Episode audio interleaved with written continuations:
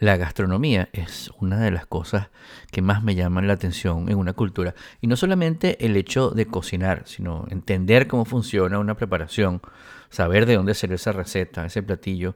Porque un día una persona decidió, por ejemplo, cosechar el maíz, pilarlo, convertirlo en harina, luego de cocido, y con eso preparar una especie de pan que se pone a la brasa, luego se rellena y se come. Es decir, ¿a quién se le ocurrió hacer una arepa? Cuando viajo, cuando exploro incluso los sitios que quedan a pocas horas de mi casa, busco los lugares donde la gente de allí come, no solo los más famosos o los icónicos para la masa, para eh, los que salen en las revistas, sino además los que tienen una historia, los que me van a ayudar a entender la historia de la gente que estuvo allí antes de mí. La gastronomía es para mí una forma de entender la cultura de una civilización. Entenderla, además, es mostrar respeto por esas otras culturas, buscar puntos en común y disfrutar lo que tengamos en común y las diferencias por igual. Las distintas culturas que componen nuestro mundo se enriquecen al aprender y adaptar tradiciones, idiomas e incluso gastronomía de otros lugares, con personas que adaptan alimentos y técnicas de esos otros lugares. Por ejemplo, los japoneses aprendieron a freír alimentos dentro de una masa por su relación con comerciantes portugueses y misioneros que llegaron a Nagasaki en el siglo XVI. Tempura deriva de tempero, que es, eh, como se dice en portugués, condimento. En Estados Unidos, por ejemplo, las ollas están llenas de referencias prestadas de otros lugares. Las especialidades mexicanas adquirieron una nueva identidad cuando llegaron a Texas, a Texas. Los chefs eh, chino-estadounidenses del siglo XIX se inspiraron en su tierra natal para preparar platos apropiados para su nuevo hogar.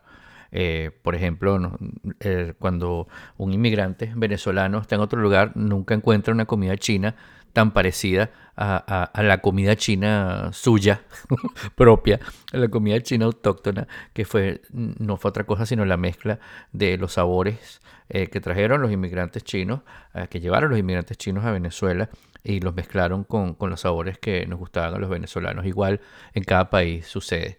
La migración en todo el mundo, como pasa ahora con, para seguirlo mencionando, la diáspora venezolana, pero pasó antes con las migraciones italianas, españolas, chinas, árabes, persas y muchas otras, ha cambiado y continúa cambiando y enriqueciendo la cultura del lugar y a los migrantes, ya que también aprenden y se adaptan a sus nuevos hogares. Eh, este diciembre particularmente vi como una de esas tradiciones, eh, que no llamaré única porque estoy seguro de que algo así ha pasado antes en, algún otro lugar, se repetía en todas partes del mundo y sin vergüenza alguna ni miedo de la presentación o de no ser entendidos, los venezolanos regados por el mundo preparamos hallacas para Navidad. La yaca, para quien nunca ha escuchado hablar de ella, es una preparación muy parecida a un tamal, pero ojo, no es un tamal, es muy distinta a la vez. Más que la masa o el relleno o la hoja con la que se envuelve, se parecen en que su preparación es un ritual familiar que nos junta para hacer la masa, preparar el relleno, armar la pieza incluyendo vestirla con su envoltorio, amarrarla y ponerla a cocinar. Una se hace hervida dentro del agua, otra se hace al vapor. Una va rellena de un guiso que se prepara por horas y se deja descansar de un día al otro.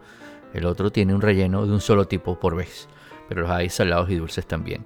Una se envuelve en hoja de plátano, el otro en hoja de maíz.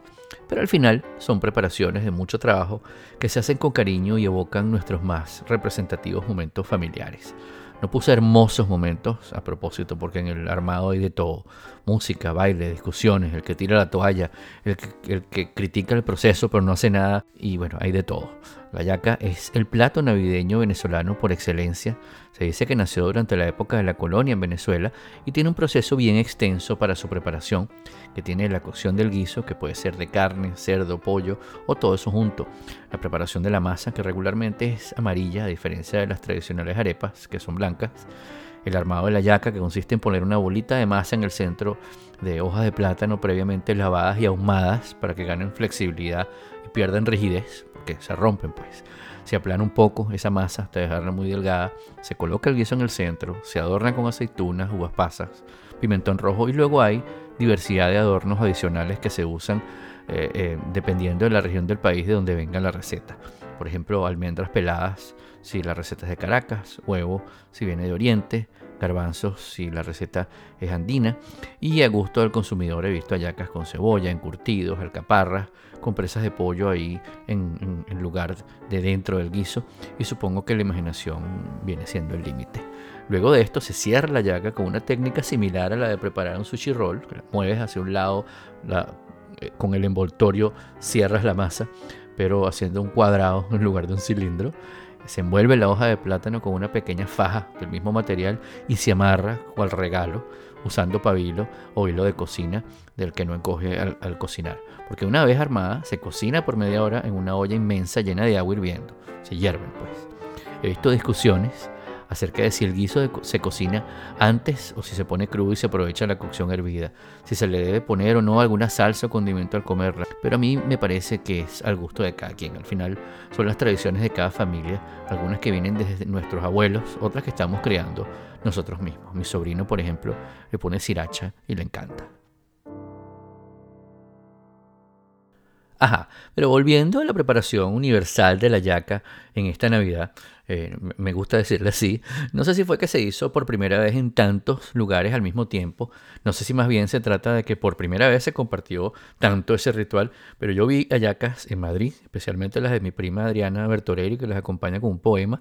En Hamburgo un venezolano hizo centenares para llevar a las casas y comedores de los más necesitados. Vi ayacas en París, en Miami, en Los Ángeles, en Buenos Aires, en Lima, en Santiago de Chile, en Bogotá, en Medellín, en San José de Costa Rica, en Londres, en Dublín, hasta en Hong Kong. Hicieron hallacas, bollitos, arepas de guiso de hallaca y pan de jamón. Creo que se trató de una pequeña manifestación organizada en nuestra conciencia colectiva, unas ganas de compartir con quienes están regados por todo el mundo y se materializó en la preparación de la yaca. Esa madre que organizaba toda la producción, el papá que iba a por los mercados buscando ingredientes, el hermano que armaba la yaca y aprovechaba de comerse unas aceitunas y otros adornos, el cuñado que pasaba cada media hora a servirse un ponche crema y preguntar, mira, ¿cómo va la cosa? Los amigos enviando fotos de sus casas, dándote el estatus de su proceso local, que es algo que se mantiene gracias a WhatsApp, Twitter, Instagram y demás. Y no nos pusimos de acuerdo pero todos lo hicimos a la vez, como cuando estábamos todos juntos años atrás y nos dábamos los datos de, en tal supermercado ya tienen las hojas, aprovecha que se van a acabar, van a subir. Al final, todo el que pudo hacer su plato navideño pudo sentir ese calorcito en el corazón al sentarse en la mesa y comerlo como le provocara. Creo que eso es lo importante, es lo que debemos rescatar de esa manifestación que llenó las pantallas de nuestros celulares de fotos de todo tipo, unas mejores y otras no tanto. Y tomemos en cuenta, por favor, que algunos pasaron de, estar encargados de amarrar las hallacas a tener que hacer toda la preparación, como me comentó una amiga que vive en Chile. Creo que hay que agradecer que tuvimos la suerte de poder hacerlas y de que preparándolas y luego disfrutándolas pudimos sentir ese calorcito en el centro del pecho y hasta compartir ese calorcito con otros. Muchas gracias por escucharnos y les recuerdo que pueden suscribirse a mi lista de correo en todo.elmodulor.com y seguirme en su red social preferida. En casi todas me pueden encontrar como Modulor. Este podcast lo pueden escuchar en su aplicación favorita como Apple Podcast, Spotify o entrando en radio2.co. Nos vemos en nuestro próximo episodio. Mi nombre es Guillermo Amador y esto se llama Radio 2.